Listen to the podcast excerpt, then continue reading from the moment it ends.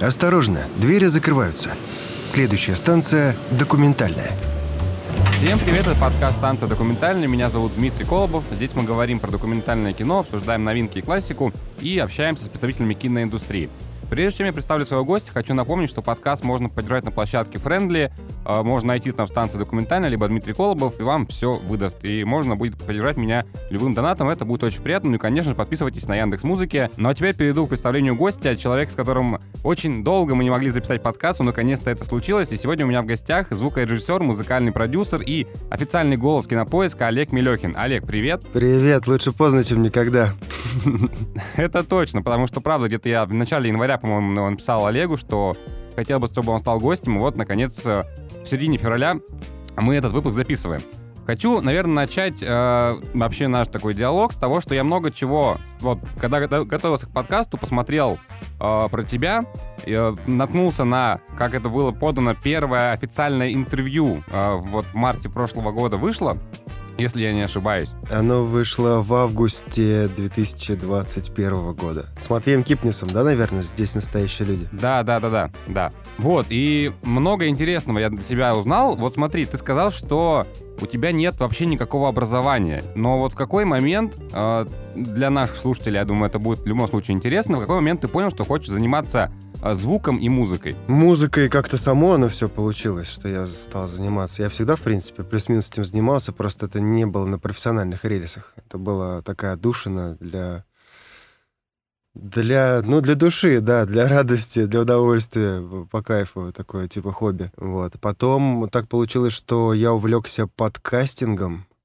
А Василий Борисович Стрельников моя большая любовь дикторская, платоническая. Знаете, да, все Василий Борисович Стрельника, наверное? Ну, кто-то, кто застал нулевые, MTV, э, капризы всякие разные там. Наташа, музыку! Вот это все.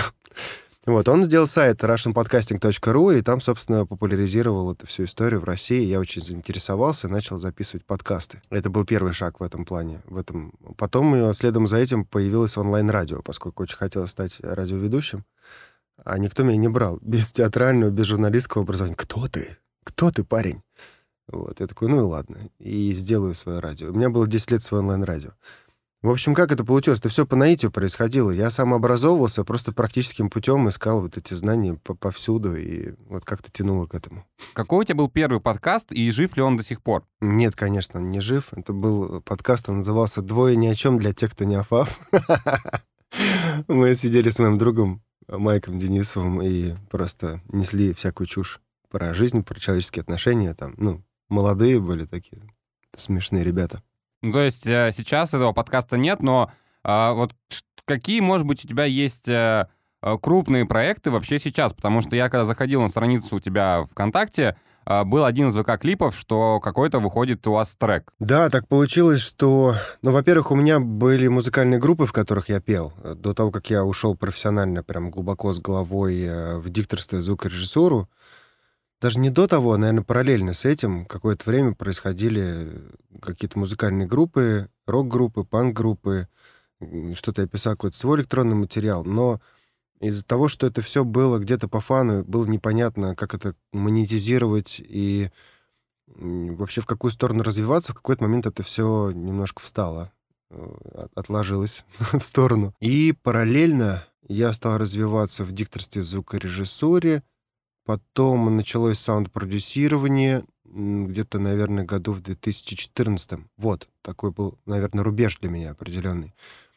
2014 году я решил уйти со всех сторонних работ для поддержания штанов и решил, что нет времени уже тратить э, свою жизнь на всякую ерунду. То есть 30 лет. Надо как-то отделить зерна от плевел и заняться чем-то, что действительно соответствует твоему предназначению, условно. Вот. И тогда как-то получилось так, что я нырнул в саунд-продюсирование. То есть я взял проект Олег Грей, питерский, под свое крыло, под свое начало и очень уверенно, так, совершенно не имея никакого опыта в продюсировании, начал этим всем заниматься, работать над материалом. Тут сейчас, на самом деле, много будет информации, я попробую хронологически это разложить. В 2014 году я занимался аранжировкой, меня очень увлекло делать на какие-то вокально-гитарные наброски полный оранж, там барабаны, клавиши, дополнительные партии. Все это начало здорово получаться у меня, я решил заняться вот этим. И потом мы записали сколько-то песен, выпустили EP, там поработали на студии, провалились в прокате, когда, как водится. А, и я, в общем, ушел больше в такую дикторско-звукорежиссерскую историю, немного приуныв от того, что у меня творчество не пошло. А потом уже, когда я наконец-то под, под, подкачался в этом, я прям очень много усердно работал, там где-то по 10, по 12, по 14 часов сидел в студии, построил себе студию дома, вот, думаю, все, буду крутым диктором, крутым звукорежем. Вот после того, как это все немножко нормализовалось и лучше стало работать, я решил, что все-таки очень тяготею к музыке, и что не зря висят у меня две гитары на стене. У меня в студии висит Fender Stratocaster и акустический Токамин 85 -го года. Вот, надо на них играть, что я периодически делаю. Я решил, что надо возвращаться, и вот постепенно стал сейчас чужие треки выпускать, доделывать свои. Вот э, в декабре, 16 декабря вышел релиз. Это драм бейс такой с вокалом, саксом, давно хотел сделать.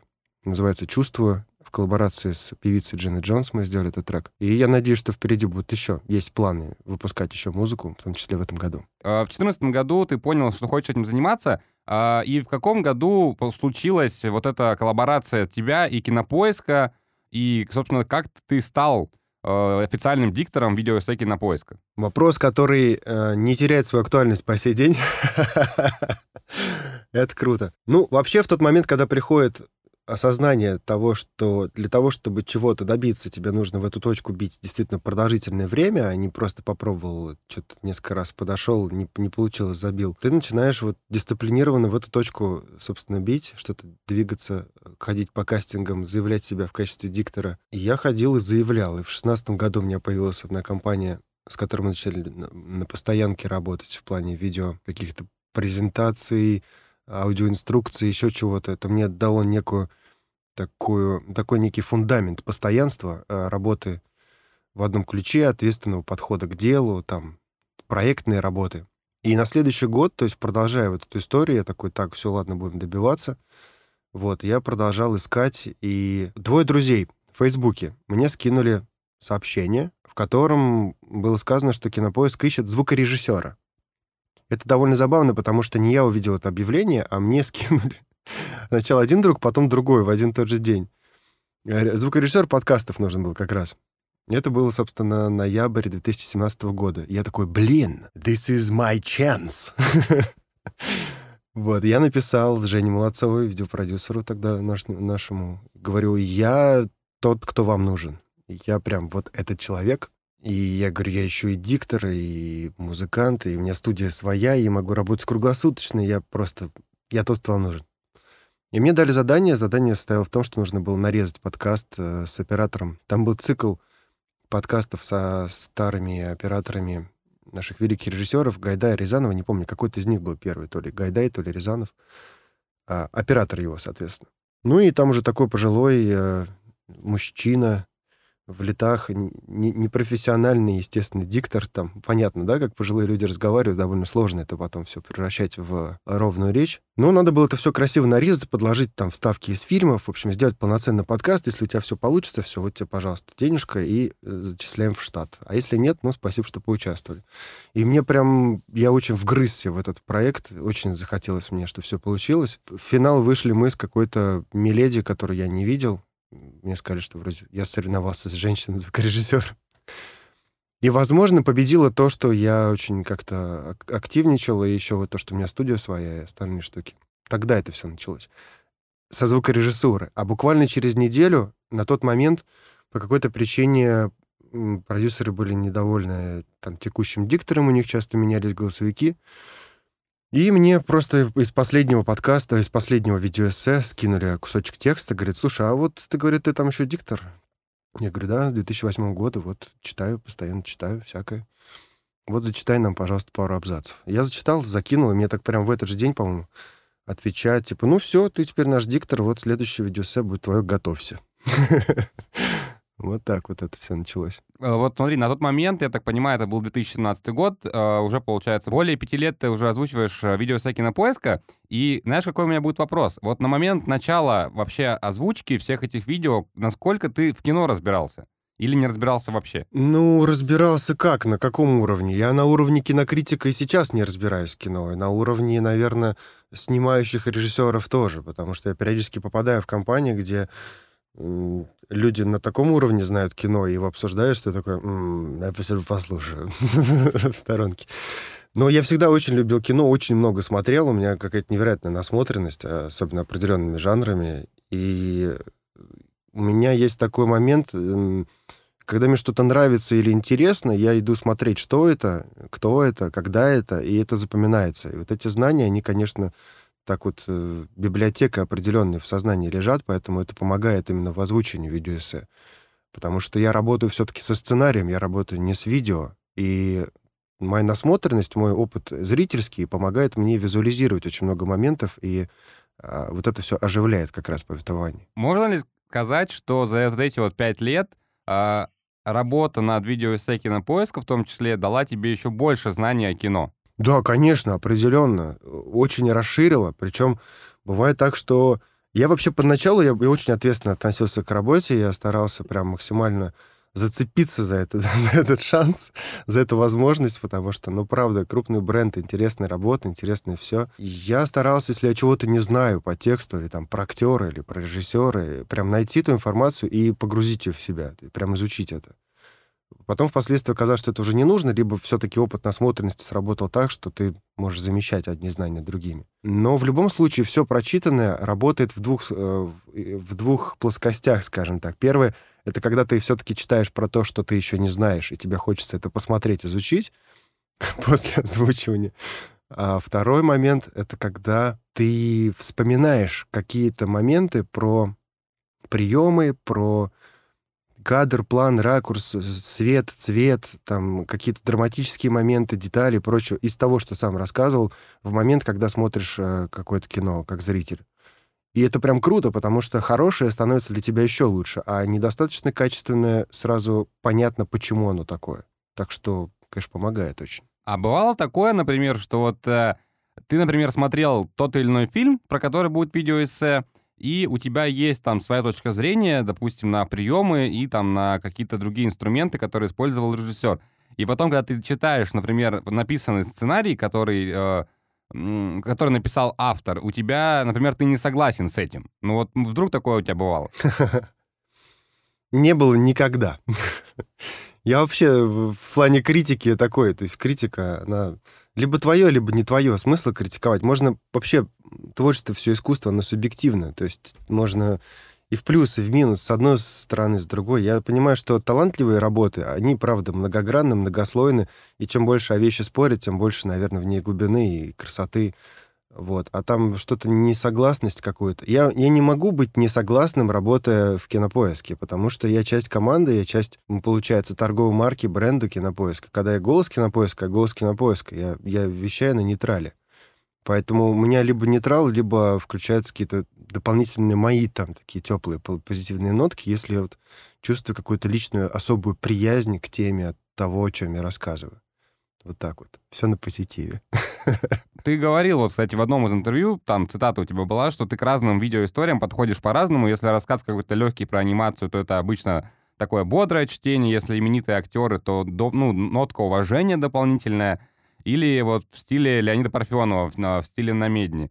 А, вопрос, знаешь, какой у меня будет, наверное, который Э, меня, вот как человека, который, ну, просто рядовой зритель смотрит видеоэссе, сколько у тебя времени уходит вот на озвучку и вот, ну, обработку и сведение звука, и вот сколько времени занимает вот подготовка одного видеоэссе именно вот с твоей, э, с твоей вот именно точки работы? Ну, если говорить про геймплей, про чистое время работы, ну, наверное, часа 3-4 в общей сложности. Вот, но это включает и начитку, и монтаж, и правки, и сведения, наверное, где-то так.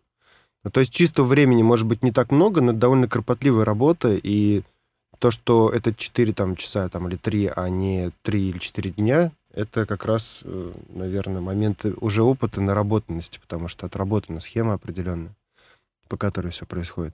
Ты в интервью, э, вот в интервью, которое вышло в августе, ты сказал, что используешь определенную там вот, ну и тембр, и манеру голоса, и это достаточно сложно. Вот в чем сложность именно вот такого голоса, когда ты озвучиваешь видеоэссе? А, Сложность заключается в том, что ты себя немножко держишь. Ты находишься в определенной, как это говорят, вокальной позиции. И в этой вокальной позиции положение связок немного и мышцы вот в горле, оно немного неестественное. Поэтому я учусь и продолжаю учиться, как контролировать это мягко и не уставать. Потому что голос, в принципе, устает, даже если мы просто будем разговаривать там, типа, свободно, хорошо дыша, правильно артикулируя, не сбивая дыхание.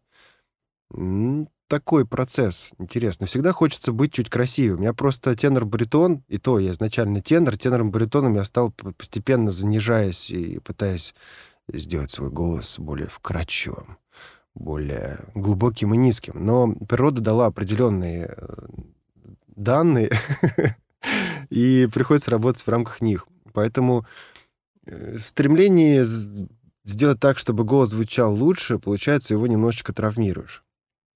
Вот. Но сейчас как раз э, все затру, и я понял, что людям больше заходит, наверное, мои интонации и вот подача не, не по тембру больше, скорее, а по, по эмоциональности. Вот, наверное, как я чувствую весь этот процесс, потому что я стараюсь это все делать искренне, и вообще это, наверное, фишка моя в этом вся. То есть во всей дикторской работе, которую я делаю, не только в там, видеоэссе кинопоиска вообще, и в рекламе, и там в каких-то презентационных, там, документальных, корпоративных, видеоинструкционных каких-то презентационных материалах. Я везде иду через осознанность, через стремление понять суть. Что тут происходит, для кого это, кому я это говорю.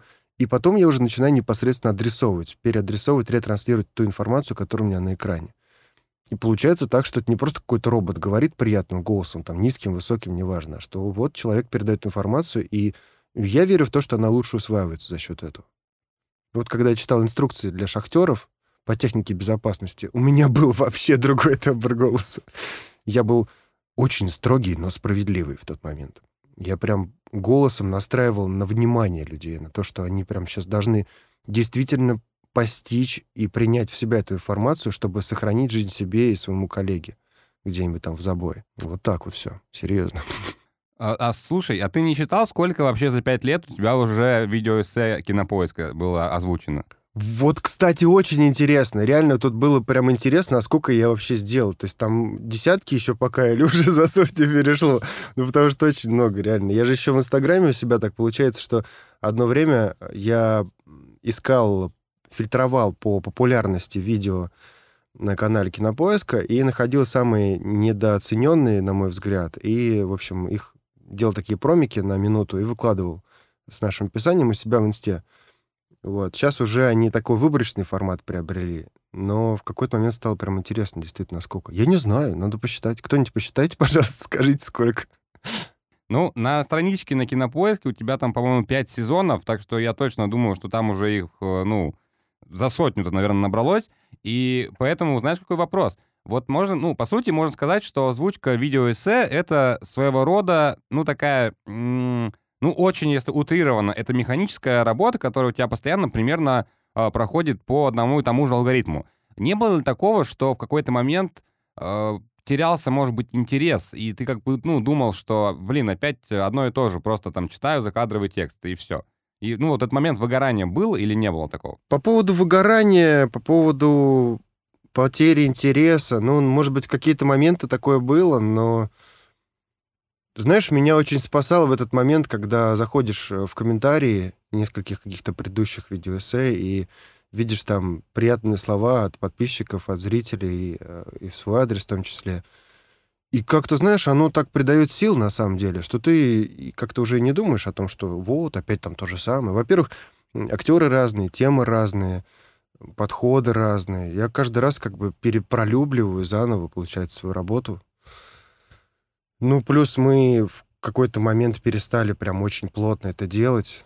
На фоне того, что ты не сильно устаешь физически, интересные темы, ну, как-то все вот удается поддерживать один такой какой-то адекватный уровень. Ну, что-то меньше нравится, что-то больше, но в целом я думаю, что все, все приятно, все в удовольствие. Больше пяти лет ты рассказываешь нам, людям, зрителям о том, как сделан тот или иной фильм, как работал тот или иной режиссер. Вопрос знаешь, какой будет? Э, появилось ли у тебя желание, э, может быть, за это время самому э, стать вот звукорежиссером, либо там музыкальным продюсером, оператором в каком-то фильме? Ну, во-первых, в кино я погружался как звукорежиссер. Мы снимали короткометражку в 2016 году. Я был звукорежиссером всея и звукооператором. Я снимал звук на площадке, погрузился полностью в все, все микрофонные актерские истории, куда там это все дело прятать, и как снимать, и что может случайно залететь. В общем, хлебнул э, нормально всех историй звукорежиссерских. Потом после этого мы встретились в студии, и из-за низкого бюджета стало понятно, что у нас был один оператор. Ну, то есть, представляешь, например, да, у тебя нужна сцену, чтобы снять, э, у тебя должен быть крупный, средний, общий план какие-то там, где-то подвороваться надо, там крупники снять, а у тебя все это каждый раз э, новый дубль, потому что один оператор. И потом, когда ты начинаешь клеить звук вот из этих микродублей, получается какой-то странный Франкенштейн, и мы поняли, что писали не чистовое, а черновое, надо все перезаписывать в студии. И потом люди пришли в студию, актеры, все это переозвучили, я нырнул в lip-sync, потом э, в синхронные шумы, потом еще, то есть да, в саунд-дизайн. Это было несколько месяцев прям, ну, в целом это полгода заняло где-то, такого погружения в кинозвук. Я понял, что этой информации вообще нет никакой в сети. То есть если про музыкальную звукорежиссуру очень много информации, разрозненной где-то, но она есть, то тут вообще ничего. Как, типа, правильно фоновый шум выложить, там, ночной, городской, там, э, как комнату подзвучить. И после этого, кстати, я стал саунд-дизайнером. Вот. И я нырнул тогда в, звук в киношный. Хотелось либо мне сейчас где-то поучаствовать. Наверное, зависит от проекта, но я не технический, наверное, человек. То есть технически мне не очень интересно. Я могу, но если какая-то прям очень креативная концепция, разве что будет, вот. Я как звукорежиссер привнес в медиаконтент, мне кажется, хорошую штуку, потому что когда я только пришел в Кинопоиск, у нас очень были громкие озвучки, причем я тогда читал еще так энергично, очень быстро, вот, и чтобы монтажерам было удобно, вырезал дыхание, а они потом меня еще очень плотно так монтировали, и я прям такой Траторкин там на первых выпусках, там, по-моему, с Леонардо Ди Каприо были первые «Касабланка», Касабланка еще туда-сюда. Вот Хью Джекман потом был. Когда я потом слушал, я понимал, что голос поверх всего очень громко. И мне прям не хватало вот этой музыкальности. Хотел, чтобы музыка работала, чтобы голос был глубже в картинке чтобы фрагменты из фильмов не скакали по громкости. И я прям начал продавливать эту историю со сведением э, вот этого материала после того, как все собрано, чтобы мне прислали дорожки, мультитрек, и я мог это все дело свести, там, отмастерить и привести к общей форме. Плюс еще выпуск, чтобы от выпуска к выпуску была одинаковая громкость. И благодаря Жене Молодцовой как раз вот мы где-то месяц на пятый мне доверили первый мультитрек-пак, и потом это стало уже стабильно присылаться. Это немного усложняет мою работу в том плане, что я остаюсь крайним звеном до выхода, прям перед самым выходом, но оптимизация наше все. вот, это мы интегрировали, внедрили, все это круто работает. То есть я занимаюсь саунд-дизайном и сведением, и звукорежиссурой, и мастерингом, и записью музыкального материала, иногда аранжировкой, где-то доработкой аранжировки. То есть в этом плане я реализовываюсь, наверное, в музыкальном ключе как-то. У меня, в принципе, медиапродакшн свой небольшой, который аудио занимается. Есть еще дикторы, которых я подтягиваю к процессам. То есть не только кинопоиск моя основная деятельность, у меня несколько направлений. Хочется немножко уйти сейчас от темы звука и поговорить уже про кино. Ты долго выбирал фильм в том числе, и поэтому у меня такой вопрос. Как много ты вообще смотришь документального кино и как к нему относишься? Хороший вопрос. Документального кино смотрю я мало, потому что нет у меня привычки смотреть документальное кино. Если хочется такого что-то для мозгов, я, наверное, читаю больше либо какой-то короткий формат. но, но планов нету, то есть нету, нету прям какой-то схемы, которой я придерживаюсь в этом, в этом ключе. Почему я долго выбирал документалку? Потому что вот как раз нету привычки смотреть документалки, думаю, что бы я посмотрел. То есть когда ты, например, хочешь, чтобы какой-нибудь э, приятный звучащий диктор что-нибудь тебе рассказывал про природу, про космос там, или про какие-нибудь древние исторические события, включаешь просто канал там, типа, какой-нибудь, да, там, условно, Discovery что-то, вот. И смотришь. а не запоминаешь название передач, там, циклов, чего-то такого. Поэтому было сложно. Но поскольку музыка — отправная точка всего, а кино — это та вещь, которую я безумно люблю после музыки сразу, то я думал, что надо искать где-то между музыкой и кино, и нашел фильм про Эннио Мариконе. И прям с огромным удовольствием посмотрел все там два часа или сколько, два тридцать длится. Мое отношение к документальному кино в связи с этим такое, что документальное кино — это классно, если это делается для того, чтобы с целью рассказать о чем-то людям, какой-то целевой аудитории, даже, может быть, не целевой аудитории, а, в принципе, интересно рассказать. Это можно очень интересно делать. Есть все для этого необходимое. Можно очень красиво снимать, можно здорово делать звук, можно писать классный сценарий, куча людей, которые делают это талантливо — и ничего, ну, это прекрасно. Хотел сказать, ничего плохого не вижу в документальном кино, я вижу только хорошее документальное кино. То есть само по себе документальное кино не должно пугать, как классическая музыка. Ой, классика, фу, не, Моргенштерна включите. Все должно быть, пусть будет документальное кино. Будет круто. Кстати, новость я еще никому не рассказывал, как-то так это упустилось все. Я же вечно скромничаю, а меня э, наградил кинопоиск под Новый год. Знаешь, чем? Этой карточка артиста, карточка актера. У меня теперь есть профиль на кинопоиске, там написано Олег Мелехин, актер. Вот. И это так получилось, что когда мы этот цикл озвучили, история отечественного кинематографа, люди с киноаппаратами, вообще очень крутая история, больше трех лет. Мы работали параллельно над ней. Большой объем, очень много было перипетий всяких. В итоге все получилось. Цикл мы закончили, завершили, и сейчас его перенесли в онлайн-кинотеатр «Кинопоиск HD». И так как-то получилось, что нужно было указать создателей, участников, а помимо тех, кто писал сценарий, там это монтировал, получается, что и, и я тоже приложил руку, и я вот там вот как актер звучания.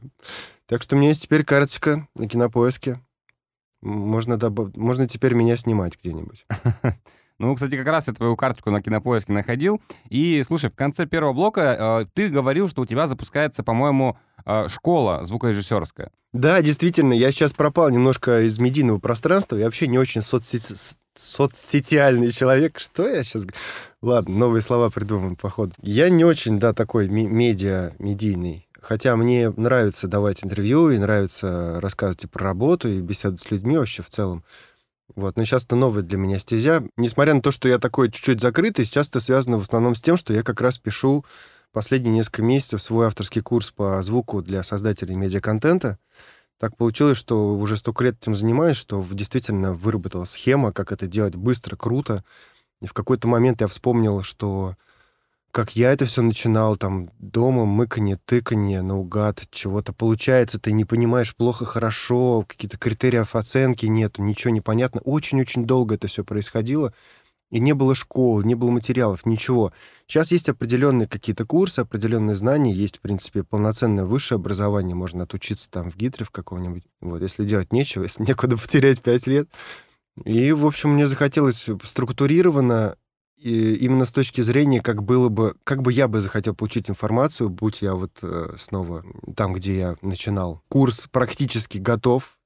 Я думаю, что в течение где-то двух недель он будет завершен, и в течение месяца мы планируем стартануть и набирать первую группу. Слушай, ну это круто. Я тебе в любом случае желаю, конечно же, удачи с этим проектом, чтобы все получилось, э, потому что это правда здорово. Слушай, я в конце, вот э, перед тем, как мы перейдем к обсуждению, я не могу об этом не попросить. Наверное, ты регулярно слышишь эту просьбу. Вот, мне хочется, чтобы э, к обсуждению э, нас э, повела фраза, которую ты часто говоришь в видеоэссе, как правило, она звучит, что будем разбираться в этом видеоэссе, а я хочу попросить, чтобы ты сказал там, э, будем обсуждать э, фильм э, про Энио Мариконе в, под, в подкасте «Станция документальная», либо в следующем блоке. Вот, но как ты это говоришь в видеоэссе? Угу. О том, как... Сейчас. О том, каким получился фильм про великого композитора Эннио Мариконе, будем разбираться в этом подкасте. Станция документальная. Сегодня будем обсуждать мы фильм Джузеппе Торнаторе про великого композитора Эннио Мариконе. Ты уже отчасти сказал, почему этот фильм выбрал, но вообще, кроме того, что ты узнал из этого фильма, ты что-то, э, ну, гуглил, не знаю, узнавал про самого композитора? Нет, мне надо, мне надо было посмотреть документалку для подкаста. Я не узнавал ничего про этот фильм, но я знаю про Эннио Мариконе и с детства э, большим уважением проникаюсь к этому композитору, и, соответственно, после фильма это уважение стало еще выше. Я могу сказать, что с точки зрения психологии и сложного творческого пути очень много я узнал того, что даже мне, может быть, как музыканту будет полезно, потому что ты вот спрашивал, там, хочу ли я в кино как-то реализоваться или какую-то кинопрофессию приобрести. Наверное, в кино э, индустрии я бы поактерствовал, я бы побыл актером. А вот именно в плане применения своих профессиональных технических навыков э, и самовыражения еще, проявления себя, это музыка все-таки. И то, как ты относишься к музыке, как ты ее записываешь, какой ты ждешь э, эффект или результат, э, вот эти все моменты, там же какая сложность была в то время, когда Энио Мариконе начинал свой композиторский путь, были школы. И вообще в 20 веке была сложность ну, во многих таких предметах искусства, как архитектура там и ну, живопись, наверное, меньше, в этом я не спец, не могу сказать.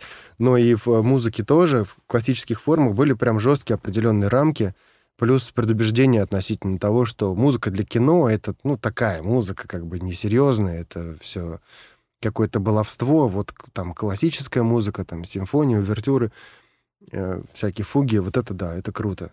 И с самого начала, делая талантливые, интересные вещи, человек преодолевал вот, эту, вот это давление неодобрения того, что он делает, и непризнание того, что он делает. Но ему настолько хотелось это делать, и настолько он погружался в работу и получал удовольствие от процесса, что ну, просто делал это, получается. Но вместе с тем испытывал большую боль. И поэтому то, что человек прожил такую длинную жизнь и дожил до достаточно преклонных лет, это, наверное, заслуга вот этой внутренней энергии его. Хотя, возможно, он бы продлил бы себе еще жизнь лет на 10-20, если бы так сильно не переживал, потому что он, конечно, многое носил в себе, это чувствуется в течение вот фильма. Ну, вообще да, потому что, во-первых, для меня было таким, ну, удивлением, то есть я когда его включил, я не смотрел трейлер, вот, и у меня, как обычно это бывает, ты представляешь, что это фильм про человека, который уже, к сожалению, умер, и то, что его как бы там не будет, потому что вышел-то он в 21 году, и я такой, ну, сидел и думал, ну, наверное, это будет сейчас набор э, различных там архивных кадров, набор э, интервью с его там друзьями, родственниками и так далее. А тут прям с первых же кадров нам показывают, как Эннио там делает зарядку э, в своем доме, и потом, по сути, все, все повествование он ведет э, через э, свою историю от первого лица. Мне очень понравилось, во-первых, некоторые монтажные приемы, которые в этом фильме были, когда они там э, рассказывали про какую-то историю, друг друга дополняя. Плюс мне очень а, не знаю, меня вызывало такую, знаешь, милую улыбку, когда там Энио рассказывал про какую-то одну из своих композиций, и вот прямо ее там напевал, отбивал как-то звуком, губами, что-то там еще руками все там пританцовывал. И при том, что ему реально там уже было 80 лет. Если не 90, кстати, если не 90. И я тоже очень кайфанул вообще от этого момента, когда он начинает напевать, и они включают фоном эту мелодию, и она совпадает. То есть он попадает в собственные ноты, несмотря на старость и отсутствие ежедневной практики в этом плане. Это прям очень круто, реально. Вот, и прям, ну, ты не можешь ему не сопереживать на самом деле. Не говоря уже о том, что, ну, лично я к своему стыду, наверное, только вчера, когда смотрел фильм, э, узнал, что именно Мариконе придумал две темы, которые у нас, вот, мне кажется, у всех на слуху. Э, первое — это, естественно, ковбойская тема, которую использовали после этого много раз. При том... Да-да-да-да-да. Э, и в том числе Тарантино ее использовал достаточно много. И вообще сам Тарантино сказал, что он на этом фильме вырос, и всегда ему нравилась эта музыка. И потом, когда уже он работал с Мариконо над, над «Омерзительной восьмеркой», он ждал, что будет что-то такое, а Мариконо сделал совсем другое, но при этом, ну, сказав, что так вот нужно и так будет. Вот, это первый момент. И второй момент — это саундтрек к фильму «Однажды в Америке». Тут я, наверное, не смогу напеть, но я думаю, что я буду это в любом случае включать фоном, когда буду монтировать подкаст. Вот, поэтому вы поймете. И для меня это было прям, ну, круто, потому что я эти темы, саундтреки знал, э, но не до конца знал, кто их написал. Касательно самой вообще фигуры, то я, во-первых, узнал, что он был трубачом. Э, я этого не знал, то, что он учился играть на трубе. И, наверное, знаешь, еще такой, момент конфликтный, который есть, это то, что он же, он же долгое время скрывал свое имя, когда работал над вестернами, потому что, в принципе, в то время, э, если композитор писал музыку для фильма, это считалось чем-то, ну, неуважительным к этой профессии. Это можно, э, можно знаешь, чем сравнить? Это можно сравнить, э, вот если, например, писать э, такую легкую музыку, такой easy listening — lounge для порно легкого. Вот представь, например, композитор, который пишет музыку для уважаемых там фильмов, например, да даже не важно для каких полнометражных, просто которых показывают в, в кинотеатре, и другой человек пишет музыку вот именно для закрытых таких вещей, которые смотрят люди, э, и одна рука у них занята, как правило. Вот примерно с этим можно сравнить. Хотя, казалось бы, да, люди ходят в кино, тратят на это деньги, то есть это фу, вот ты музыку к вестерну пишешь. Может быть, кстати говоря, он сам себя просто ввиду э, своих предубеждений определенных и давления, он же был очень интеллигентный человек, очень скромный, э, Энио. Может быть, он сам-то такое на себя навлек. Но в любом случае, вот так было, да. Удивительно. Хорошая музыка под псевдонимом. Главное, что история в итоге знает точно, что кто это сделал. Это точно. Плюс мне еще сейчас понял момент, когда ты говорил, что он же Серджио Леона был вообще одноклассником, и они об этом узнали спустя там 30 лет, по-моему, когда его Леона позвал на, э, к работе над одним из фильмов. Они не замечали друг друга в школе вообще. Это вот, ну, у всех такие есть ребята были, наверное, в классе, которые, ну, ты знаешь его по фамилии, но он как-то вообще, ну, никакое место в твоей жизни не занимает, он просто одноклассник. А потом вы встречаетесь через 20 там, или 30 лет и, и делаете крутую штуку вместе. Это прям очень, очень интересно, да. Самое прикольное, как Эннио Мариконе подмял под себя Тарантино. Тарантино все знают, киношники, что он темпераментный, своенравный, импульсивный, вспыльчивый, да, сейчас, несмотря на то, что, ну, говорят, сейчас он поспокойнее уже стал, там, типа, за, за 50, когда стал. Но все равно, это Тарантино, блин, посмотрите на этого парня. И он всегда же использовал готовую музыку. И когда он пригласил Энио уже, да, э, Энио говорит, ну, подожди, Квентин, ну ты же используешь всегда готовые композиции. Почему? Зачем тебе я? И он так, ну, я вот вижу, я вот хочу. Я понял, что в этой истории должен быть обязательно Энио Марикон. И, и просто все то, чего всегда избегал Тарантино, вот это вот классическое, эпичный, когда играет там 12 скрипачей, там 12 виолончелей, там большой оркестр, десятки людей, все это преподносят. И именно в его фильме такая музыка играет, и он понял, что это зашло. И я уверен, что внутри какая-то была борьба у Тарантино с этим, но он посмотрел по картинке, и в итоге сломал собственное предубеждение через то, что увидел, что это работает. А это действительно работает, потому что при таком э, опыте великом, при таком невероятном таланте Эню знает, что заходит, что не заходит. Были моменты, когда с режиссерами они не были ни на одной волне, но я так понимаю, что он все-таки вот к этой синергии всегда стремился. Для него это очень важный момент. Не, столь, не только запечатлеть какую-то свою идею, потому что это всегда поиск, ты не знаешь, как это сработает. И он сам признается в том, что он плохой критик своим работам, что это лучше делать другим людям, там, режиссерам, продюсерам, кому-то еще. И, по-моему, он говорил, супруга, да, ему помогала? Да, да, да. Там, там был важный момент о том, что, в принципе, все говорили про супругу Марии, но, кстати, э, я, знаешь, что, вот, что я... Мне, может быть, еще не хватило, кстати, а может быть, так и на, даже было нужно, что у нас Марии не было в фильме, но, возможно, она ее тоже уже, наверное, нет живых, возможно. Вот, но если бы она, ну, жила, было бы здорово ее послушать, потому что действительно все его коллеги говорили, что его жена очень сильно оберегала вот этот его талант, и то, что в какой-то момент он действительно начал показывать э, композиции жене и отдавал только те, которые нравились ей. Я проживал этот опыт в собственной жизни, могу сказать, на протяжении семи лет. Я доверял э, девушке, с которой тогда у нас были глубокие доверительные отношения, и в какой-то момент я злился, но потом, спустя время, я понял, что каждый раз, когда она не имея какого-то опыта там а, в музыке и технического, и образовательного всякого, говорила свое мнение, это мнение, как, как обывательское, оказывалось очень точным. То есть я где-то за, заходил в тупик, искал поддержки в том плане, что нет тупика, нет, все окей. На самом деле она говорит, что что-то не так, я не мог найти что.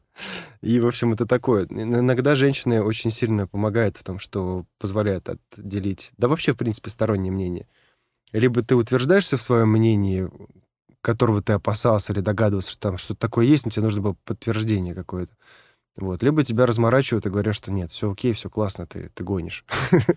Не слишком много просторечной лексики сегодня у нас в подкасте, как вы считаете, Дмитрий? Слушай, а как тебе кажется, почему вот за всю карьеру э, Марикона он ни разу не получал, вот, ну, скажем так, действительно того признания, потому что ему дали почетный Оскар за вклад в киноиндустрию, и потом дали Оскар за как раз-таки звук э, к «Омерзительной восьмерке».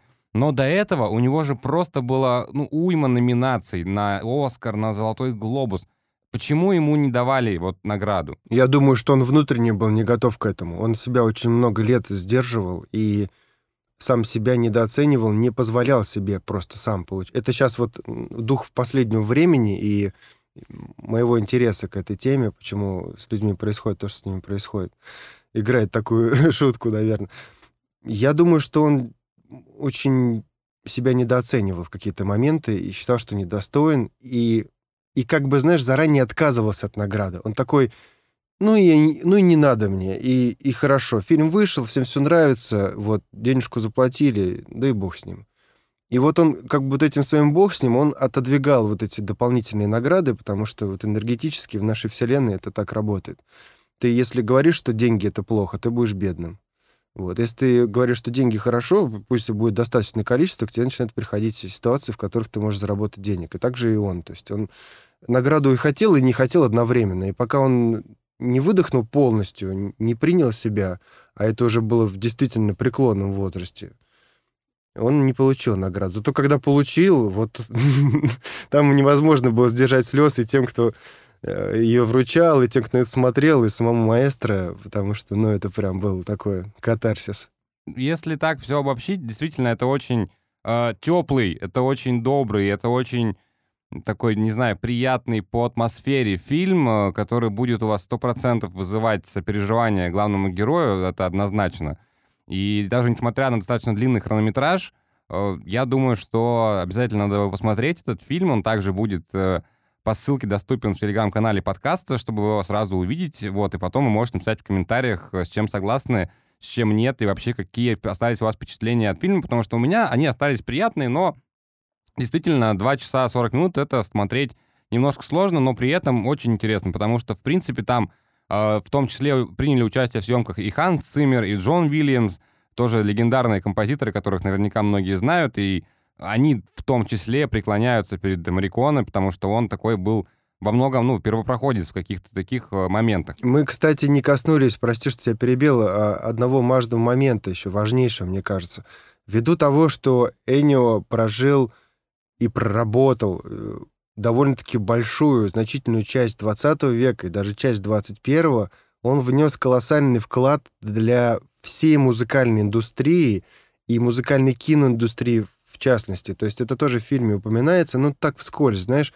А это важный момент, потому что для музыканта, я сейчас как музыкант в первую очередь говорю, а, слушательский опыт, он максимально полезный и максимально профитный именно в том плане, что ты постоянно слушаешь и сравниваешь, и то, что тебя вдохновляет, оно тебя сподвигает на то, чтобы делать что-то самому, э, двигаться в каком-то направлении, или даже где-то через подражание, через э, копирование каких-то элементов ты растешь как э, творец, как музыкант. Это очень круто. Вот он в этом плане сделал большой вклад. Не м, занимаясь самопиаром, не вознося там Энио Мариконы, есть люди, которые сделали в десятки раз меньше, чем он, но при этом известнее, чем он. Он стремился именно то есть делать, делать, делать, работать. У него там этих партитур сотни, если не тысячи замечательных работ. Вообще, по-моему, никто так столько не сотворил за жизнь, сколько он. Это очень важный момент, да, действительно. Вот вклад его, потому что он повлиял на все. На киномузыку, на музыку там какую-то развлекательную, я думаю, тоже. Есть у меня любимый проект, ирландская группа Hybrid. Они впервые соединили электронную музыку и симфонический оркестр живой. По-настоящему соединили. Не просто напилюкали скрипок там на синтезаторе. И до сих пор это, наверное, самая крутая группа, на мой взгляд, вот именно по технике, по драматизму, они пишут музыку для кино, они пишут музыку для видеоигр, и сто процентов ребята слушали Энио Мариконы и много. Вот, так что Энио крут. Поэтому, конечно, рекомендую этот фильм к просмотру. Потом можно будет написать действительно обратную связь, э, как понравился вам фильм или не понравился, или, может быть, что именно вам запомнилось больше. Вот, э, в конце выпуска хочу по традиции попросить тебя порекомендовать три документальных фильма для наших слушателей. Да что же ты делаешь со мной, Дмитрий? Я с трудом нашел и посмотрел один, а ты хочешь, чтобы я тебе порекомендовал то, что я, в принципе, не смотрю?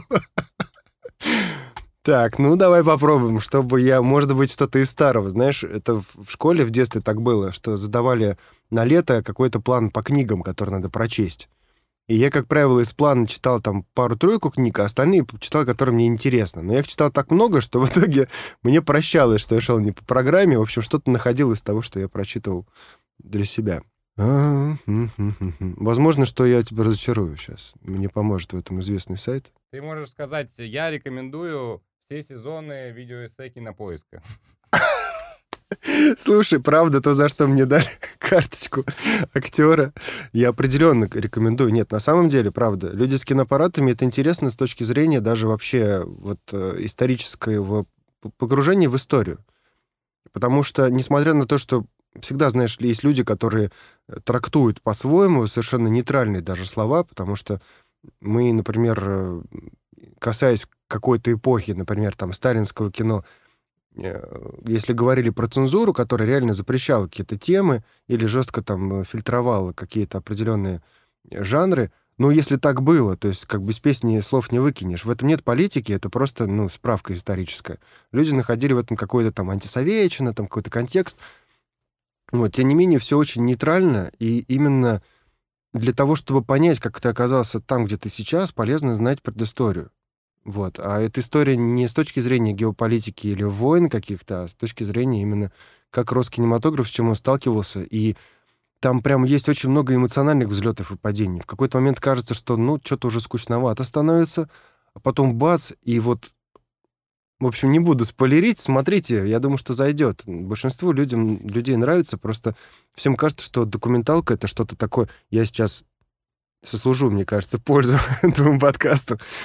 Люди считают, что документальный фильм — это что-то скучное, это что-то заумное, это что-то такое, что нужно прям напрягаться, то есть как на лекции на какой-то или на учебе, а учиться никто не любит, да, там, потому что все вспоминают школу, где тебя учили, там что-то не хочется зачастую постигать.